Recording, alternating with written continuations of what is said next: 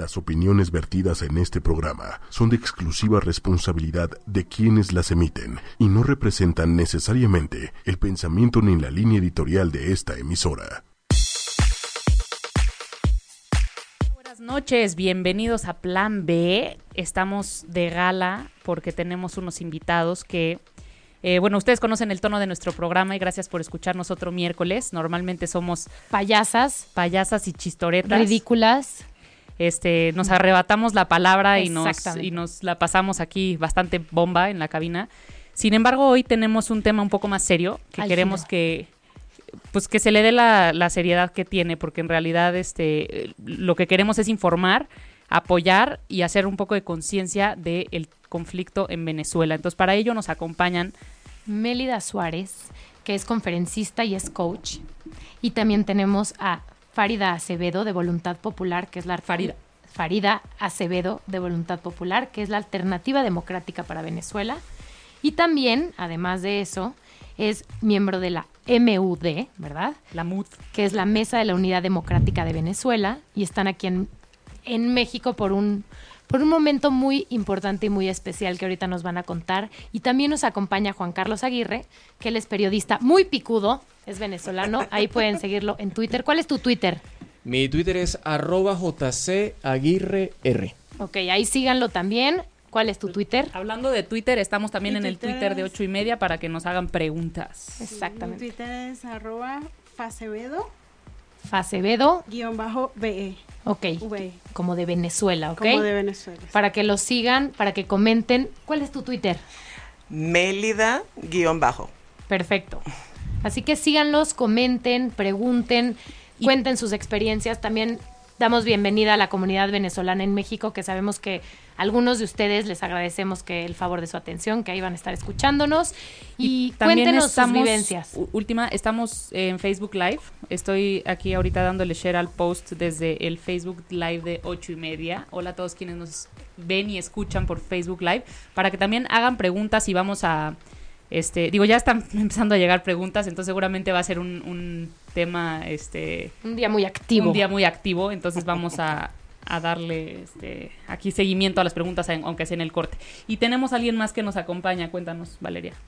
Tenemos también a Armando Baraldi, quien es esposo de PRI, claro que sí, bienvenido, Baraldi, es nuestro productor eh, la verdad es que siempre nos apoya en los programas con la información, con noticias, con todo lo relevante del tema que vayamos a tratar, con invitados. Entonces le damos la bienvenida porque por primera vez se emocionó tanto de la causa que dijo, esto no me lo pierdo y quiero participar activamente. Bienvenido, Baraldi. Así es, muchas gracias. Y, la verdad también hay, con un poco de conocimiento de causa, porque en su oficina eh, pues hay, hay mucha comunidad venezolana, entonces este pues lo tiene de primera mano como cómo lo están viviendo y todo lo demás. Entonces tiene mucho más conocimiento del, conflicto y de los temas familiares de las personas venezolanas en México y demás.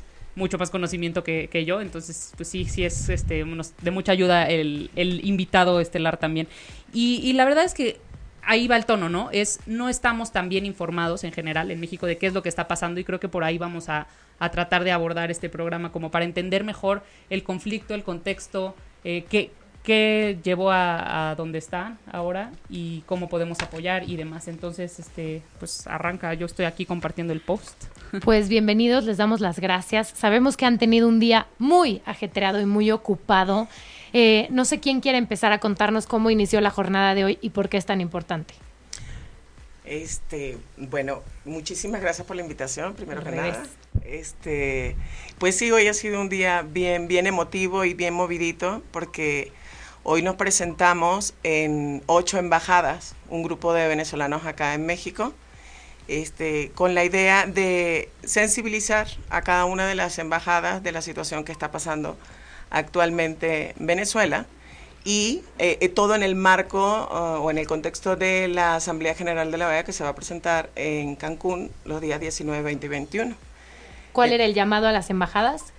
O sea, sensibilizar, explicar lo que está pasando en, en, Venezuela, porque pasa esto, ¿no? Que, que se sabe solamente lo que pueden decir unos minutos en algunos de los medios de comunicación, pero el que llegue alguien que lo está viviendo o que tiene familiares que está viviendo la situación en Venezuela, pues eh, eso cambia totalmente el contexto de la situación. Entonces eso fue lo que quisimos hacer aparte que eso lo acompañamos con una representación, por decirlo así, de unos cinco minutos de sonidos de lo que se está viviendo hoy día en Venezuela, sonidos de la represión que se está viviendo en las calles de Venezuela, cosa que fue impactante porque solamente nos presentamos, digamos, en la entrada de la embajada, eh, digamos, vestidos con, con, la indumentaria que se está utilizando hoy día en, en las calles de Venezuela. Este, que es un poco para protegerse, ¿no? Un poco, bueno, pues sí, o lo sea, más por que se pueda, lo pues. más que se pueda, aunque eso no realmente es difícil, ¿no? Es muy difícil. Claro. Y este y colocamos ese audio de, de, de la represión de sonidos reales, pues de la represión ¿Y vivida. ¿Por qué esas embajadas en específico? Porque son miembros de la de la OEA. Ok. Ok, porque son miembros activos de la OEA y en algún momento tuvieron este en la reunión de cancilleres Y todavía, hicieron sus fotos. Todavía ellos no se han pronunciado a favor de la Están democracia. Están Neutros, neutrales digamos. Todavía. Y nosotros lo que queremos es que informarles lo, lo más posible para que puedan tomar una decisión a favor de la democracia en Cancún. Buenísimo, ojalá que sí cuenten con su voto a favor. Para, para contextualizar a nuestros radioescuchas es la OEA, no- nos pueden... La Organización de Estados Americanos. Exacto, la Organización de Y, Estados y Americanos. entonces, ¿esta cumbre que pasa en Cancún es anual? Mira, lo que pasa es que la cumbre de, o la Asamblea General de la Organización de Estados Americanos en efecto se lleva cada año y esta reunión tiene la particularidad que se va rotando por todos los países miembros, por los 32 países miembros, a excepción de Cuba que sigue como miembro pero no tiene ni voz ni voto y eso a estas alturas porque no quieren, no porque eh, sigan suspendidos o sigan no sancionados. de ningún tipo. ¿no? Eh, en ese caso no, ¿no? Y tienen sus consejos permanentes, que son prácticamente cada semana, eh, específicamente los días eh, martes, si no mal recuerdo, que esos sí se llevan a cabo en Washington. Entonces sí es una reunión permanente donde están evaluando, y es la función de la, de la OEA, ir evaluando los procesos en cada uno de los países, cómo va la situación y el respeto a los derechos humanos, a la democracia, y de ella depende entonces la Carta Interamericana de Derechos Humanos, depende la Comisión Interamericana de Derechos Humanos y la Corte Interamericana de Derechos Humanos. Ok. ¿Qué les parece si para contextualizar un poco más todo lo que está pasando hoy, lo que va a pasar, eh, por qué es importante la cumbre de la OEA, nos vamos varios años atrás para entender mucho más de dónde viene todo lo que está lo que está ocurriendo el día de hoy, ¿no? Desde hablar desde un cómo se vivía antes de Chávez, la vida eh, durante Chávez, muere Chávez y qué pasa en el país. Eh, creo que si la intención es explicarle a todos un poco cómo llegamos a lo que estamos viviendo, eh, tenemos que ¿Qué ir hacia atrás 100%, ¿no? Entonces, ¿por qué no nos cuentan un poco cuándo llega Chávez al poder, qué, cómo llega Chávez al poder y qué pasa durante todo ese tiempo? Fíjate que Chávez llega al poder por una situación que muchos países de Latinoamérica padecen en este momento y es el llamado bipartidismo. Cuando en Venezuela Acción Democrática y el Partido Social Cristiano COPEI, que hay que destacar, y esto es parte del discurso del chavismo en este momento, o del madurismo, que quieren dividir al país entre derecha e izquierda, hay que destacar que en Venezuela la historia eh, democrática del país parte de derrocar una dictadura que era de derecha como la era Marcos Pérez Pérez. Jiménez entre 1952 y 1958. ¿Y quién lo derroca? El Partido Comunista, el Partido Socialdemócrata y el Partido Social Cristiano. Todos socialistas y ahora miembros de la eh, socialista Internacional inter- Socialista. de la Internacional Socialista. Entonces, para dejar eso en claro, en Venezuela sí hay obviamente partidos de derecha. Creería yo, por, primero Justicia, puede ser, y 20 podrían ser tal vez los más representativos hacia la derecha, pero los demás partidos tienen una mezcla de centro-izquierda y de centro como tal que permite tener una pluralidad de pensamientos en los partidos de oposición, ¿no? Ahora bien, cuando en los años 80 y 90 empieza una crisis por ese bipartidismo, empieza un descontento de la población, pues Hugo Chávez de los cuarteles capitaliza esa rabia, capitaliza esa ira y da el primer golpe de Estado en el año 92, en febrero.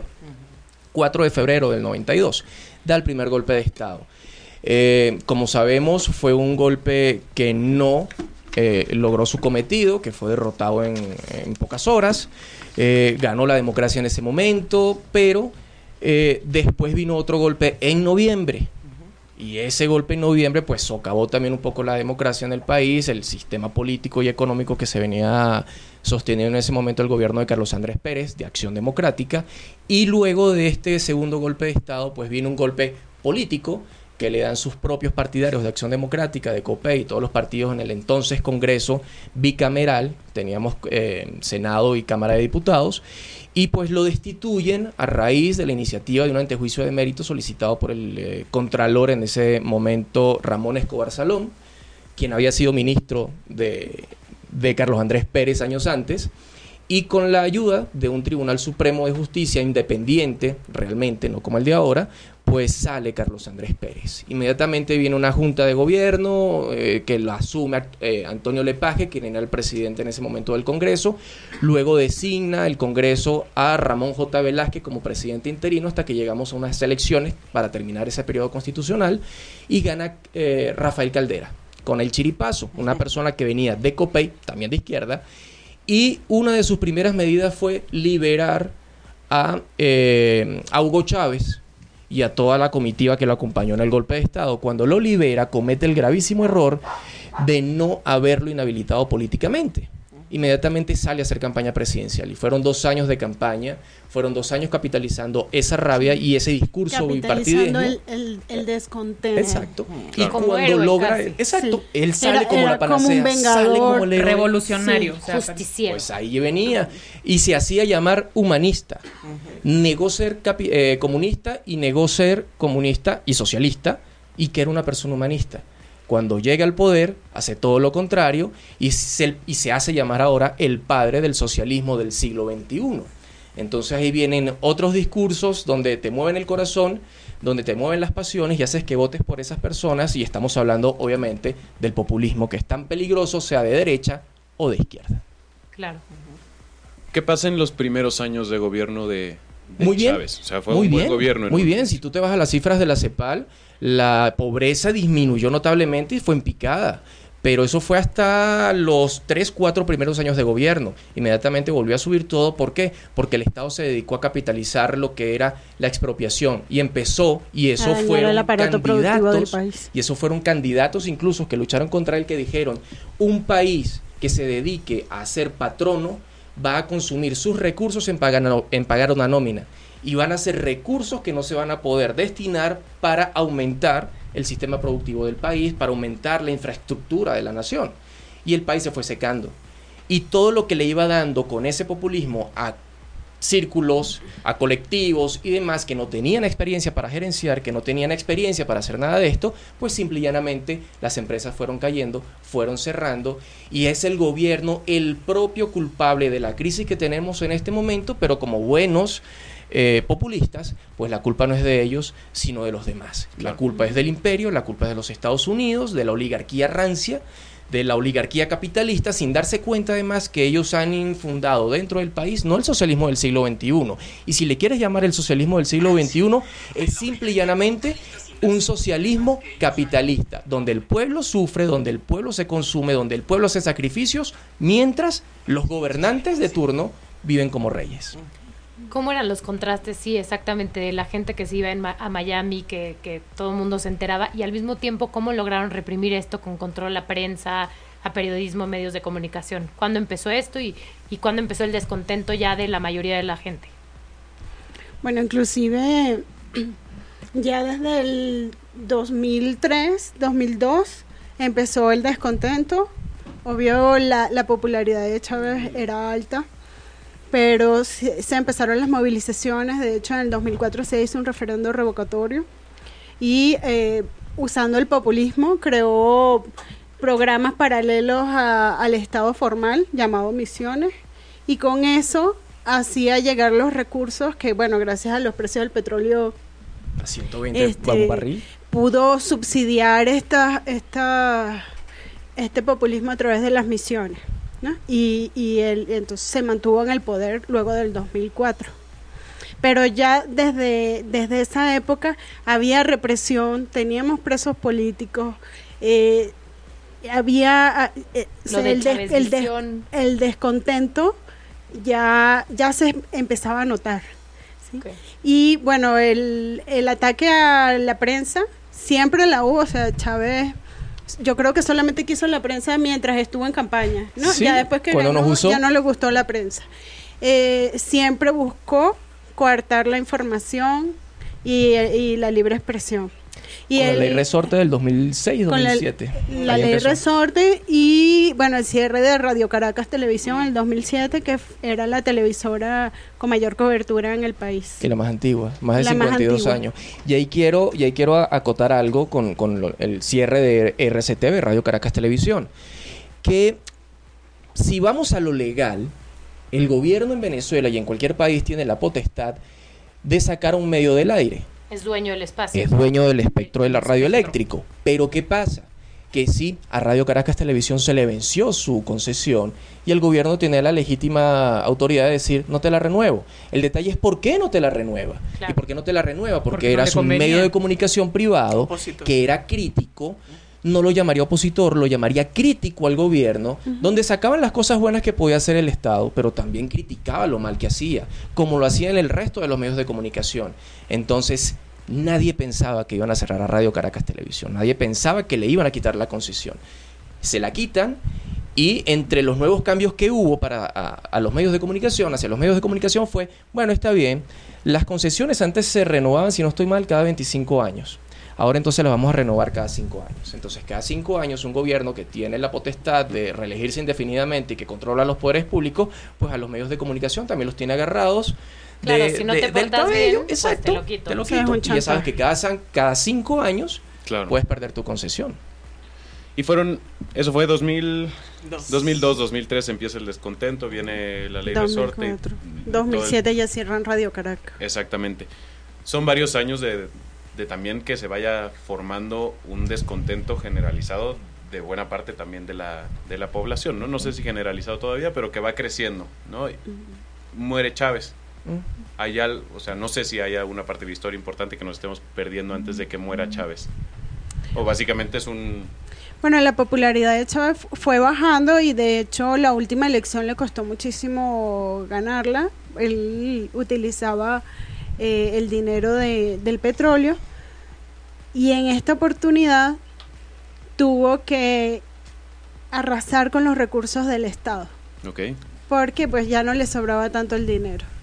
Entonces eso es parte de lo que se está viviendo hoy, no solamente la destrucción del aparato productivo, sino que ellos desarrollaron un modelo que dependía de los fondos públicos y en la última campaña de Chávez, en el 2012, esos fondos públicos se vieron seriamente afectados para que él pudiera ganar. Que ok. fue cuando registraban por quién habías votado y si no te perdías el empleo y así. ¿o La no? lista Tascón. Sí. Ah, la lista Sí. Tacón fue en el... ¿La qué, no, perdón? la lista Fue Tacón antes. Fue fue, mucho antes, ¿no? sí, Ok, fue desde sí. antes. Tenemos en Sí, Facebook fue mucho Live antes, yo estaba en Venezuela todavía. Sí. muchas muchas preguntas. Este, perdón, siempre me toca interrumpir con estas cosas, pero soy aquí la embajadora de los de los que nos ven en Facebook Live. Entonces, eh, nos preguntan sobre los presos políticos, que cómo se manejaron con Chávez y cómo se manejaron con Maduro. Bueno, los presos políticos desde Chávez hay, incluso en abril del 2002 fueron acusados policías metropolitanos, Iván Simonovic, que ha sido creo que el juicio más largo de la historia Sí. venezolana, y, y eh, son presos de Chávez y aún están presos desde el 2002. Bueno, los PM les metieron Eh, Los 30 PM años. están condenados a 30 años de, de cárcel. PMs. Policía los policías me- que ya no existe la metropolitanos policía la metropolitana. eliminaron.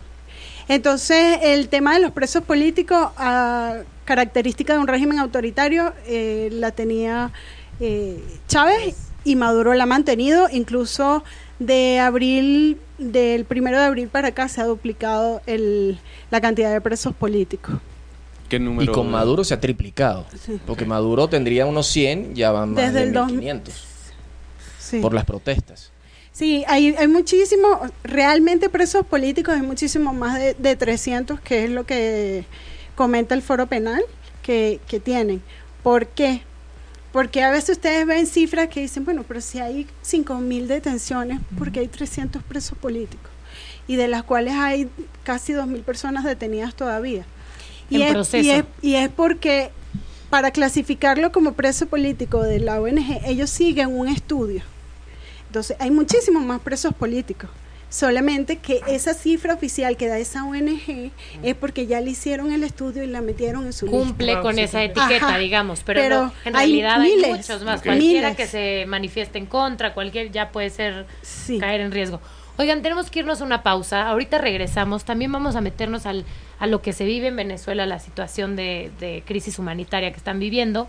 Y pues todas las preguntas bienvenidas en Twitter y en Facebook. Gracias por oírnos. Tenemos una canción que está, bueno, que refleja el conflicto en Venezuela. y Está cantada por Franco De Vita, Víctor Muñoz y Nacho. Se llama Valiente. Seguro lo han oído hasta el cansancio nuestros amigos aquí. Regresamos. Me canso. Pues ya estamos de regreso. Esa canción fue Valiente. Qué, qué motivación, ¿eh? No sé cómo. Aquí nos estaban contando valiente la gente que ustedes tienen familiares que siguen ahí luchando por Venezuela, fieles como arraigados a- al país con todo y lo que pues, ofrece de violencia, de crisis, de falta de, aba- de desabasto. Y hay gente que ahí sigue, ¿no? Falta de desabasto. Sí. ya regresamos de al plan B regular. Valiente para mejorar este presente. Sí me quedo con esa frase de, de la canción. Y pues vamos a, a- a seguir ahora sí un poco más al presente, ¿no? Platicar un poco ahora de- del régimen de Maduro, este, pues, un poco contexto y, y- y en, en dónde, por qué estamos ahorita en donde, o sea, por qué llegó hasta acá, ¿no? Bueno, eh, Maduro llegó luego de que declararon eh, muerto a, a Chávez. Todavía no tenemos el acta de defunción, no sabemos en qué fecha se murió, pero bueno, eh, asumimos que sí se murió y al mes convocan las, las elecciones. Las elecciones. Sí, esas, ele- esas elecciones fueron impugnadas por el candidato Enrique Capriles. Eh, eran irregulares totalmente, o sea, no solamente en cifras, incluso, incluso aquí en México una de las mesas de votación fue descontada de, de los votos, sino que mm, usaron otra vez lo que quedaba de recursos para coercionar a las personas o chantajearlas, incluso con las misiones. Y con toda la trampa que hicieron, no, no pudieron hacer una trampa que pasara de 120 mil votos. Entonces, ese proceso está impugnado. Y nosotros desde, desde esa vez, pues decimos que la legitimidad de Maduro como presidente está en duda. Pero bueno, ahí, este, ahí sigue y sigue de presidente. Y que era un presidente Hugo Chávez que ganó su última elección, si bien fue cerrada por más de un millón de votos. Y gana Maduro por 250 mil. 250 mil votos de diferencia que aparecieron a las seis y media de la tarde. Porque yo estaba, yo trabajaba para NTN 24 en ese entonces y yo Ah, estaba cubriendo las elecciones en Caracas. Y a las seis y media todos ya dábamos por ganador a, a Enrique Capriles. Y a las 7 de la noche gana Maduro Se voltean los por números. 250 mil votos y Capriles, las cifras que nosotros manejábamos allí, según las mesas de conteo y demás, superaba por 650 mil votos a Maduro. No dan la suma. No dan las sumas. Entonces de repente gana el PANA por 250 mil. Bueno, sí, creo yo, y siendo un poco crítico ya desde el lado periodístico, creo que fue eh, tibia la reacción de la oposición en ese momento, pero es una tibia reacción mezclada con algo también de responsabilidad, ¿sabes? Porque tú no puedes mandar a la gente a la calle en ese momento a matarse. Entonces es, es una disyuntiva que tenemos muchos venezolanos de qué era eh, Lo prudente, lo ¿no? prudente en ese momento. Salir a reclamar las elecciones, salir a la calle, quedarte en la calle como lo hicieron en algunos países, en el caso mexicano en algún momento, una protesta pacífica. Pero sabemos que en el caso venezolano una protesta pacífica, y ya entrando un poco en lo que está ocurriendo en este momento, es muy poco probable. Es muy poco probable una protesta pacífica porque no es que la oposición sea violenta, sino que el órgano al quien estás criticando, al sistema que estás criticando, es represor, es intolerante. Y si viene la represión, viene la intolerancia, vienen los perdigones, las balas, los grupos paramilitares llamados colectivos por los venezolanos que siguen al, al- al oficialismo, y toda esta suma pues lleva a que el venezolano en una sed y en un hambre de libertad más allá de la escasez, que también tienen hambre de comida y tienen hambre de medicinas, tienen hambre de libertad y hambre de que sus derechos humanos sean respetados. Y cuando tú vas a organizar una manifestación pacífica, sabes que es imposible porque va a venir la represión. Y si viene la represión, ese venezolano hambriento de muchas cosas va a buscar también defender sus derechos humanos, su integridad y su libertad. Y obviamente la defensa viene en el mismo sentido de eh, me disparas, vienen piedras, por lo menos vienen piedras, viene el golpe. En, el en este momento el venezolano no está para poner la otra mejilla.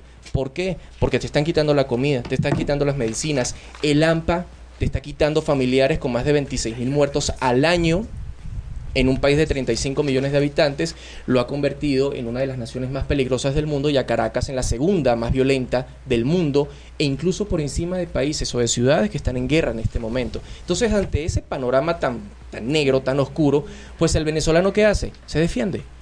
Y bueno, y, hablando de las últimas manifestaciones, porque en esa época, como dice Juan Carlos, eh, fueron muy conservadores eh, Enrique y su equipo para evitar eh, pérdidas, pérdidas humanas, pero la situación desde ese año hasta hoy en día ha empeorado muchísimo. ¿Por qué? Eh, la escasez de, comida y de medicina supera el 80%. Los niños se están muriendo desnutridos. Eh, la inseguridad ha crecido muchísimo más.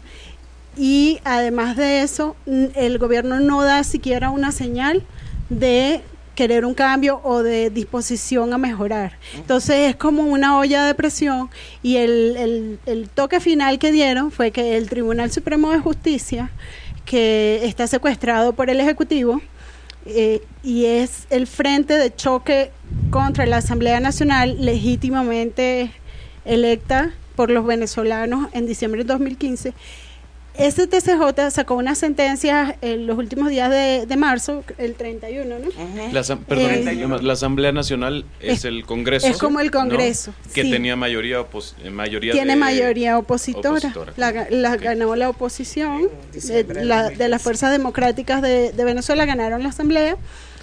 Y eh, desde esa fecha el Tribunal Supremo de Justicia en la Sala Constitucional ha estado bloqueando todo lo que hace la Asamblea. Eh, y el último golpe que representó la ruptura del hilo constitucional fue en marzo y por eso eso detonó las movilizaciones que, hoy se están dando. Ok, ¿cuáles son los cuatro puntos que defienden cuando salen a la calle? Bueno, la, la primera es la realización de elecciones generales. ¿Por qué elecciones generales? Porque eso es poner en las manos de los venezolanos una salida pacífica a esta crisis, que es económica, política y social. Estas elecciones generales, no, ¿por qué decimos generales y no presidenciales? Incluyen la presidencial, pero el año pasado tuvieron que hacer unas de gobernadores y no las han hecho todavía.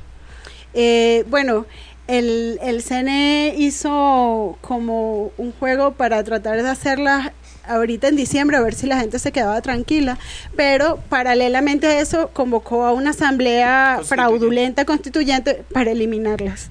Entonces, este Julio las elimino y te pongo la elección en diciembre.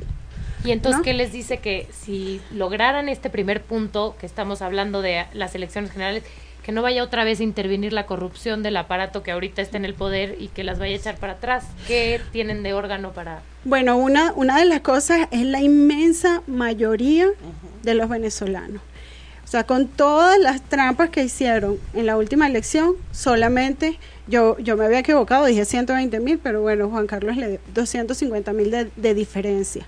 Y cuando eso no tenían un 80% de rechazo. Entonces es muy difícil que volteen las elecciones. Tan descaradamente. Tan descaradamente. y, otra cosa es la preparación que ya nosotros tenemos en, ser, en velar y en defender los votos. O sea, ya el pueblo está en rebelión y no se, ajá, no se va a Pero, ¿cuáles son aprovechar. Las, las, figuras como de la oposición en Venezuela? O sea, líderes. Yo le quiero agregar algo antes de responder esa pregunta. Lo que viene diciendo Farida es que el, el punto básico para que haya posibilidad de un fraude electoral es la poca asistencia a las mesas de votación.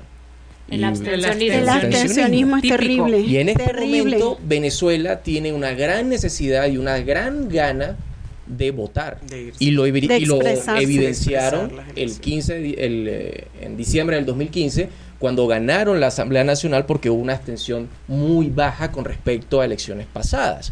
Y eso es a lo que le teme este, en este momento el gobierno. Entonces, así tengas el CNE secuestrado, así tengas el TSJ Ya no secuestrado, no si tienes una elección y sale la mayoría de los venezolanos a votar, por quien quieran votar, va obviamente a salir el régimen de, de- de Nicolás y que Maduro. los ojos del mundo ya están más puestos en este problema, ¿no? Que a Sí. lo mejor ya las autoridades internacionales pueden... Pero eso no vale porque el gobierno no deja que los observadores de la Organización de. Estados Americanos ingresen, no dejan que los Sí, observadores... tiene, tiene que ser Exacto. interno. Y solamente La dejaban fuerza. observadores de UNASUR, pero porque el secretario general de UNASUR era afecto al chavismo. Era muy amigo, que es Ernesto Samper, expresidente ilustre de Colombia, del proceso 8000, y de- de él sí puedo hablar con propiedad porque también tengo nacionalidad colombiana, entonces no me pueden decir nada. pero este personaje entonces pues apoyaba cualquier cosa que dijera Chávez o Maduro en su momento. Y obviamente, pues esos observadores sí podían ingresar para decir que los procesos electorales en Venezuela eran completamente transparentes. Ajá. Claro. Y respondiendo a tu pregunta, los líderes en este momento de la oposición hay muchos, pero ¿cuántos realmente pueden participar en una elección? ¿Dos? ¿Tres? Porque Leopoldo López, preso, y con una condena supuesta, ¿no? Pero preso y condenado. Eh, teníamos a Enrique Capriles y ya le dieron inhabilitación por 15 años. Tienes a una María Corina Machado, inhabilitada Inhabilitada. con prohibición de salida del país. Tenemos diputados de la Asamblea Nacional, Luis Florido, Voluntad Popular, William Dávila, de Acción Democrática, que no pueden salir del país. Y cuando lo hacen, tienen que hacerlo por los caminos verdes de la frontera, ayudados por autoridades de otros países para que puedan ir a sus países que van a, a buscar eh, eh, denunciar lo que viene ocurriendo en el país. Florido pudo recorrer América por eso. William Dávila puede recorrer América y puede ir al Parlasur por eso, pero no porque él pueda salir por Maiquetía. Tienen los Claro. pasaportes Tienen los anulados. pasaportes, anu- eh, los pasaportes anulados para salir de Venezuela, aunque son válidos en el En el resto del exterior. mundo. Y si tienes a otros dos posibles que en este momento todavía no los han tocado y que son presidenciales porque sí tienen eh, apoyo popular, sería Henry Ramos Alud de Acción Democrática Y Julio y Borges. Julio Borges de Primero Justicia, Que es el presidente. de la que es el presidente actual de la Asamblea Nacional. Pero de resto, si me preguntas ahorita, sí, en cabeza fría o cabeza caliente, mejor dicho, no hay. Hay muy pocas opciones. Otras Quedan opciones. Dos, Sí. tienen dos en concreto. Y una tercera Sí. vía, pues en un país Pero- tan polarizado es ¿Cuál es el otro punto? Los otros Yo quis- y- Ajá. Ajá, yo, yo quisiera retomar el, el tema de los puntos, porque siguen siendo importantes. Sin embargo, eh, el que nosotros estamos dándole prioridad ahorita es las elecciones. Ok, Y, elecciones. y Maduro sacó la constituyente como propuesta paralela, pero eso significaría eh, el cambio del sistema y no resuelve la crisis. Nosotros sabemos que es una propuesta fraudulenta, no usa el voto directo, universal y secreto de la Constitución, no sigue los procedimientos de las leyes, él se la inventó, inventó un procedimiento porque es la única elección, haciéndola como él quiere, que puede ganar. Esto de la constituyente lo que busca Maduro es replantear la constitución, ¿cierto? O sea, Sí, hacer una nueva una constitución, ajustarla a lo, a lo que él quiere Y y, así evadir, Exacto. evadir las elecciones. Ese es el llamado que hicimos hoy a estos países neutros que, que- que se van a reunir en la OEA con, con el resto de los países miembros y es que rechacen a la constituyente y nos apoyen a buscar las elecciones, elecciones generales en Venezuela que ponga en las manos de los venezolanos la solución a la crisis. Buenísimo. Los otros tres puntos pudieran verse solucionados si logramos las elecciones, que es el reconocimiento de la Asamblea Nacional, la apertura del canal humanitario para el el ingreso de medicinas y, y alimentos. ¿Por qué lo tienen bloqueado? Bueno, hay, hay varias excusas que dan. La, la que yo he escuchado más seguido es que ellos no quieren injerencia extranjera. Colombia había ofrecido ayuda, ¿no? México ha ofrecido ayuda, México. pero ellos argumentando que no quieren injerencia extranjera, eh, Se, se vuelven no aceptan la ayuda, ajá, y otra de la de las excusas es que bueno, que en Venezuela no hay crisis. Claro. Allá se vive muy bien y, y ellos dicen que como no hay crisis no necesitan ayuda. El último Entonces, informe, 94% de los venezolanos come tres veces al día. El último informe según el, El, el gobierno. de ellos. Según ellos. El de ellos, según, el gobierno. ellos. Pero De- según la prensa, CEPAL, su Pero Este, según la CEPAL, que eran los números que tanto citaba el gobierno para decir sus logros revolucionarios, te dice que el país tiene una inflación superior al 850% y te dice además que Venezuela es el único país del continente, entiéndase, de las tres Américas, que tiene una, un crecimiento económico, entiéndase, crecimiento económico del menos 8%. Para que tengan una idea, México tiene un crecimiento del 2.4% según Y la nos CEPAL quejamos. y se quejan.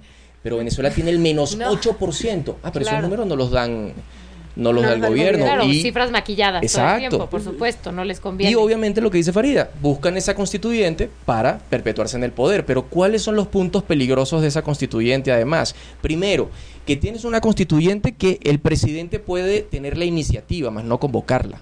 La convocatoria debe ser por referéndum eh, consultivo, como lo hizo Hugo Chávez en el año 99, que Y como se lo gozaba, saltando. como gozaba con el 80% de aceptación, entonces lo hizo. Pero como ahorita tiene el 20%, cuando mucho Nicolás Maduro de aceptación, entonces no lo hace. Otra de las cosas es que no te está planteando un tiempo de constituyente. En tantos meses me tienes que entregar la constitución. No lo está haciendo. Eso está Perpetuo. perpetuo si quieres, y el país se puede ir manejando por toda la vida a punta de decretos de la constituyente que como está además organizada, la mayoría de los que van a quedar allí son del gobierno, porque no es por, votos, por votación eh, popular y secreta, sino que tiene que ver con votaciones eh, de Sectoriales. sectoral- sectoriales, donde contradictoriamente además vale más el voto por tamaño de estado o de municipio que por la densidad poblacional de cada uno de esos estados o municipios. Y hay que destacar algo, que la población venezolana mayoritariamente está ubicada en las grandes ciudades, pero son pequeñas. Y ahí es donde la oposición tiene más votos. Pero en las zonas rurales todavía puede estar ese 20% que respalda a, a Nicolás Maduro Y que tiene más con peso mucha fuerza. Pero Son entonces menos población, pero el terreno, Territorios es- más el grandes. territorio es más Y grande. lo más chistoso de esta, constituyen- de esta constituyente y que a veces los chavistas no lo entienden, que el propio chavismo está siendo destruido en su legado por el madurismo, que es el legado del chavismo. No es la oposición la que está tumbando al chavismo, la que está quitando el socialismo del siglo XXI, es el madurismo, que es el apéndice. Que se está quemando solo, ¿no? El Exacto. pez por la boca muere. Eso y más si hablas con los pajaritos. Lo del dólar. ¿Verdad? Así es. Oye, va- vamos. Nos falta un último punto. Ok, ¿no? sí. El, el Sí, el, el punto número 4. Ok, eh, era eran los pres- elecciones. elecciones, respeto a la Asamblea Nacional, el Canal Humanitario y finalmente era la liberación de todos los presos políticos, Como Leopoldo. como Leopoldo. Como Capriles. Antonio Nuestro Ledesma. compadre Leopoldo. No, Capriles. Capriles no este, está. Antonio Ledesma, Daniel Ceballos. Bueno, imagínense, son aproximadamente 300 personas. Eh, yo pudiera nombrar rápidamente algunos que son compañeros míos de Voluntad Popular. Está Gilbert Caro, Stacy Escalona, John Goicochea, José Vicente García eh, y Daniel Ceballos. Y Goicoechea, que Sergio es diputado eh, electo y en funciones. Gilbert. ¿Y está en la Gilbert. Caro, Gilbert Sí. Caro, pero además no solamente está en cárcel, sino que está enjuiciado por autoridades militares. Ahí Sí, te la dejo y ese Stacy- caso lo sabe Farida muy bien. Sí, Stacy eh, es la es la primera mujer de la diáspora venezolana. Diáspora es los venezolanos del extranjero que están que viven fuera de Venezuela.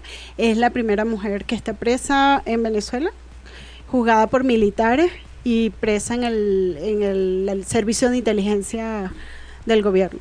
Y Gilbert es el primer diputado en ejercicio con inmunidad parlamentaria eh, que fue secuestrado por el gobierno. Desde el 11 de enero, apenas la semana pasada lo imputaron y fue eh, está siendo juzgado por militares cuando eh, el único que puede juzgar a un diputado después de haberle hecho el desafuero que eso no ocurrió en el caso de Gilbert, lo secuestró el, gobierno, eh, lo, está, lo tenía que juzgar el TSJ. El Tribunal Supremo de Justicia es el único tribunal que puede juzgar a un diputado. Y este el Tribunal Supremo de Justicia le delegó a los militares juzgar a Gilbert. Y la Asamblea Nacional tiene que haberle quitado la inmunidad parlamentaria para antes pasar al TSJ. Claro, es una arbitrariedad, ahí no hay justicia, ahí nadie... Sí, no hay respeto. Tenemos, por- sí, tenemos mucho- muchos Oigan. compañeros presos y bueno, realmente lo que queremos es que salgan todos. Claro. Oigan, ya nos tenemos que ir a otro corte, pero antes de irnos, si se pudiera, vamos a leer un poquito la- lo que nos ha dicho la gente. Nos dicen si quieren para el próximo bloque, porque nos dicen, cuenten por favor el desabasto de medicinas, de alimentos, la crisis, muertes de niños y ancianos, el bloqueo a la ayuda humanitaria por el régimen de Maduro, por qué bloquean el, el, el canal, Canal humanitario. Otro, este Francisco Luzlo nos dice, yo estoy muy agradecida con el chavismo porque se están viniendo a México venezolanos excelentes, vengan a México venezolanos, aquí los queremos, queremos su, su positivismo, su carácter y su bondad. También nos está diciendo que Ruth Prato nos está diciendo que, espérenme un segundo. Que su familia no come tres veces al día. Exactamente. Y eh, tenemos también a Ana Lilia diciendo, una forma de ayudar es cooperar para que el Hospital Pediátrico JM de los Ríos en Caracas pueda pagar análisis clínicos, fórmulas para bebés. Entonces quizás sea bueno regresar del corte con, con sugerencias para cómo podemos ayudar desde este ¿Y qué desde viven? nuestra trinchera y este y cómo se está viviendo y cómo Buenísimo. pues venga eh, te- escuchamos a Carlos Baute también otro representante de la cultura venezolana Muy y bien. volvemos Gracias.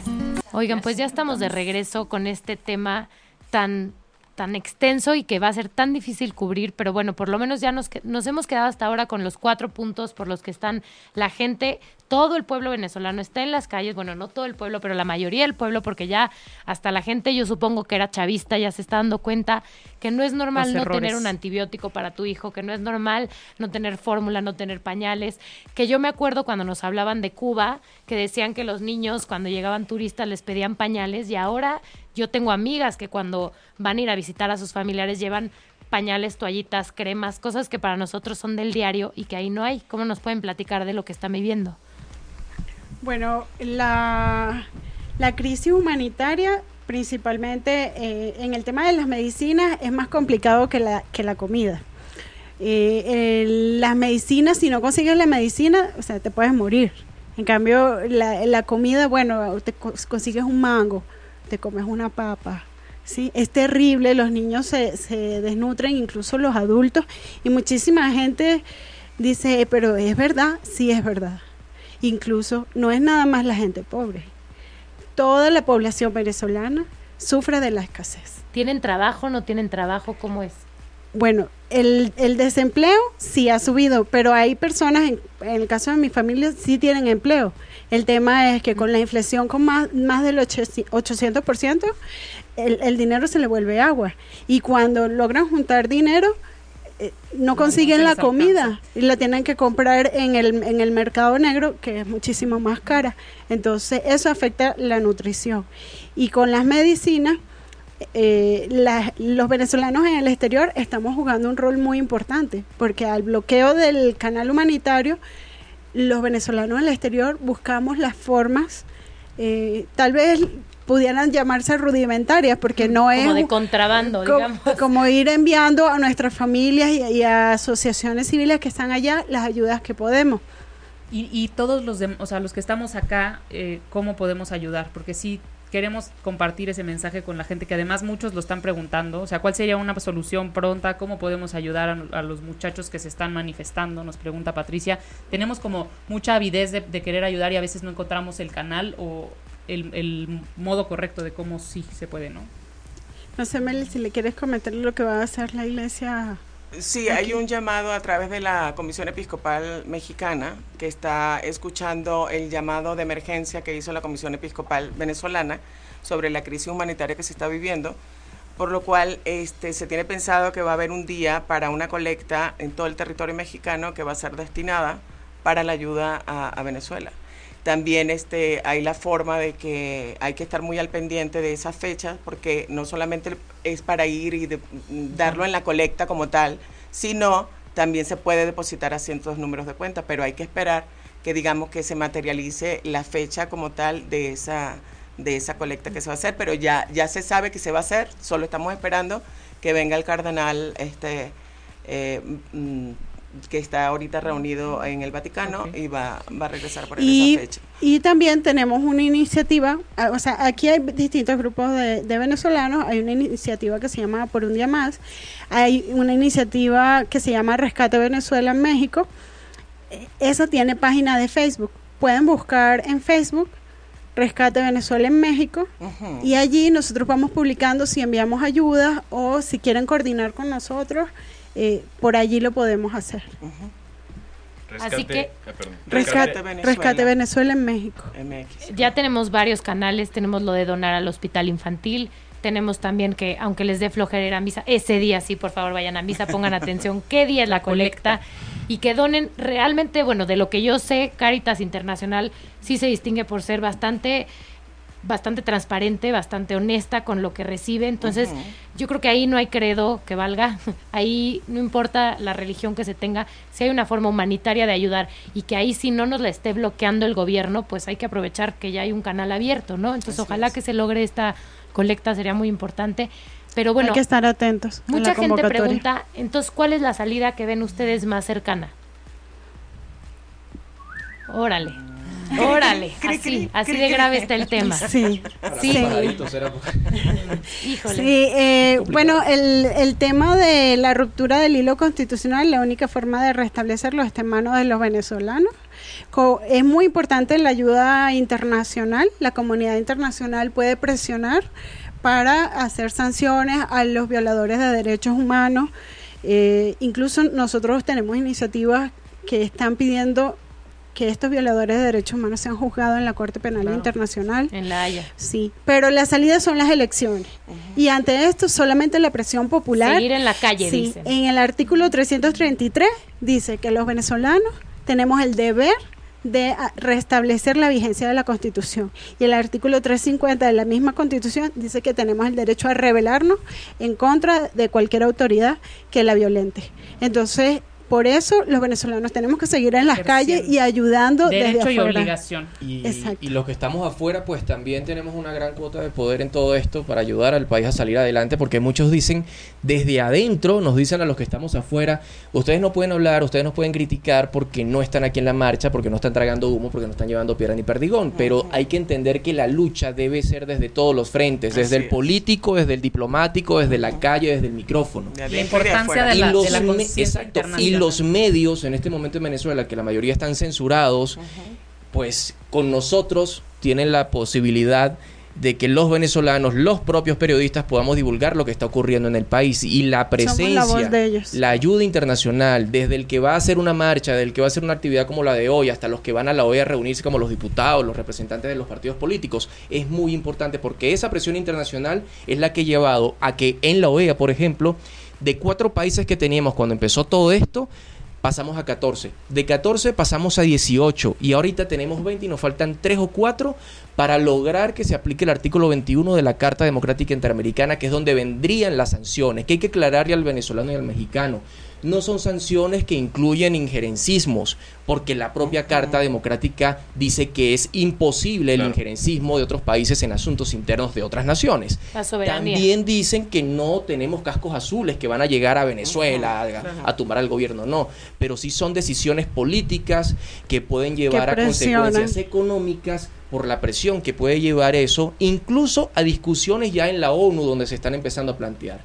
Ya en la ONU sí puede haber un casco azul, por ejemplo, pero no es lo que se quiere. Ningún venezolano quiere que el país sea sancionado por no tener una democracia, por vivir en dictaduras. Si si acaso se sanciona a alguien, será un régimen, como lo ha dicho Farida, cuando pasemos a ir a las cortes penales internacionales a que cada apellido. uno de ellos Hacer pague. justicia. Y ese Claro. discurso también hay que desmontarlo, porque viene Venezuela y te dice, es que es el imperio que nos está atacando, es que es el imperio. No, el imperio no te ataca, el imperio está atacando a cinco o a siete funcionarios a la actualidad que tienen nexos supuestos con grupos del narcotráfico. Del crimen Pero organizado. no es una sanción contra un país ni contra un pueblo, es contra un gobierno que tiene cosas que no son correctas. Pues eso hay que tenerlo muy en claro para que la gente sepa también, y con Y esto aquí- finalizo, que en la OEA no vayan a esperar un comunicado contundente. Y quiero ser un poco fatalista en esto, pero también realista. Prefiero llevarme una gran sorpresa, sorpresa que una gran desilusión.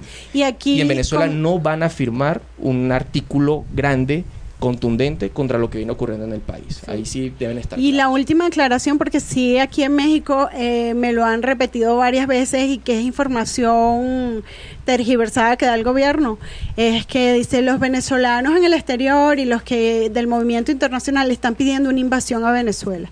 Eso es falso. Nosotros hemos seguido por, la- por los entes regionales y formales y son protocolos y acuerdos que Venezuela firmó y tienen rango constitucional en Venezuela. Entonces, no es una invasión, es como comenta Juan Carlos, son sanciones políticas y económicas para un régimen que está violentando los derechos humanos y la democracia en el país. Y otro tema es lo que ustedes como sus ciudadanos pueden hacer en sus manos, que les dan los derechos de poder... Tenemos el derecho de hacerlo. Claro. Y lo hacen niños, ¿no? He visto imágenes de, de las protestas con niños chiquitos, niños en brazos, jóvenes, adultos de la tercera edad, o sea, todo el mundo está saliendo. Yo eso lo resumiría con que donde exista un venezolano, vive Venezuela. Y donde viva Venezuela, habrá un venezolano para defenderla. De esa manera resumo yo la lucha interna y la lucha externa que en este momento llevamos todos los venezolanos. Y para que entiendan algo, todos los mexicanos y los venezolanos que nos escuchan a esta hora y nos ven por, por Facebook Live, sobre la constituyente, que creo que hay que dejar algo también muy en claro. Nicolás Maduro actualmente gobierna con 17 leyes habilitantes es decir, que puede hacer lo que le dé la gana, en diversos sectores que son los que debería manejar para sacar a un país de la crisis. Es decir, que con una constituyente no va a hacer nada tampoco. Eso es mentira. Entonces hay que tener eso también muy, muy en claro para no dejarse llevar que la salida para, la crisis es una constituyente. Excelente. Oigan, se nos acaba el tiempo. Quisiera nada más eh, cerrar con una última pregunta de ¿qué, ¿qué, sigue? O sea, los venezolanos fuera de México, perdón, fuera de Venezuela planes de regresar? ¿Cómo, cómo es el sentir y, y, cómo... Lejos pero no ausentes, Exactamente. Sí, nosotros, nosotros formamos parte también de un movimiento global. ¿No?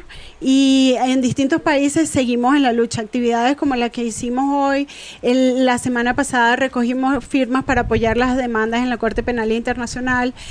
hay presencia de venezolanos eh, en, la Asamblea General de la OEA, en el Parlamento Europeo, en la, en la Organización de Naciones Unidas.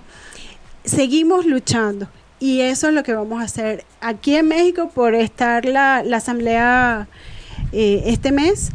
Bueno, vamos a hacer movilizaciones en Cancún, vamos a hacer campañas de redes sociales, haciendo el llamado y presionando a, toda la comunidad internacional, bueno, presionando suena muy fuerte, eh, invitando, invitando a, la, a la comunidad internacional a que se pongan del lado correcto de la historia, que defiendan los principios que ellos han suscrito en los acuerdos internacionales y, y que demuestran de que eh, son sinceramente democráticos todos sus, sus regímenes, todos sus países y, tiene que manifestarse en contra del régimen de, Nicolás Maduro. Fíjate que el venezolano, eh, mucho respondiendo a tu pregunta, el venezolano sueña con salir del país, algunos, otros sueñan con quedarse y otros anhelamos regresar al país. Y eso es bastante complicado.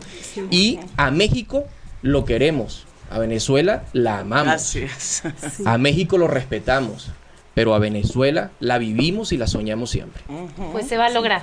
Amén. Hay que seguir trabajando. Sabes, este, pues para despedir el programa, muy adecuada la canción, pero se llama Lo mejor está por venir. Es Ricardo Montaner, también un representante de, la música venezolana. Y gracias a cada Gracias de veras por, por, estar aquí y por compartir con todos nosotros y el público lo que están viviendo y que, nos, que no sea la última porque queremos venir a contar a Plan B la historia de éxito. Exactamente. Muchas gracias. Gracias. Así será. Gracias. gracias a ustedes. Adiós. Yo soy Valeria Echeverría. Versailles.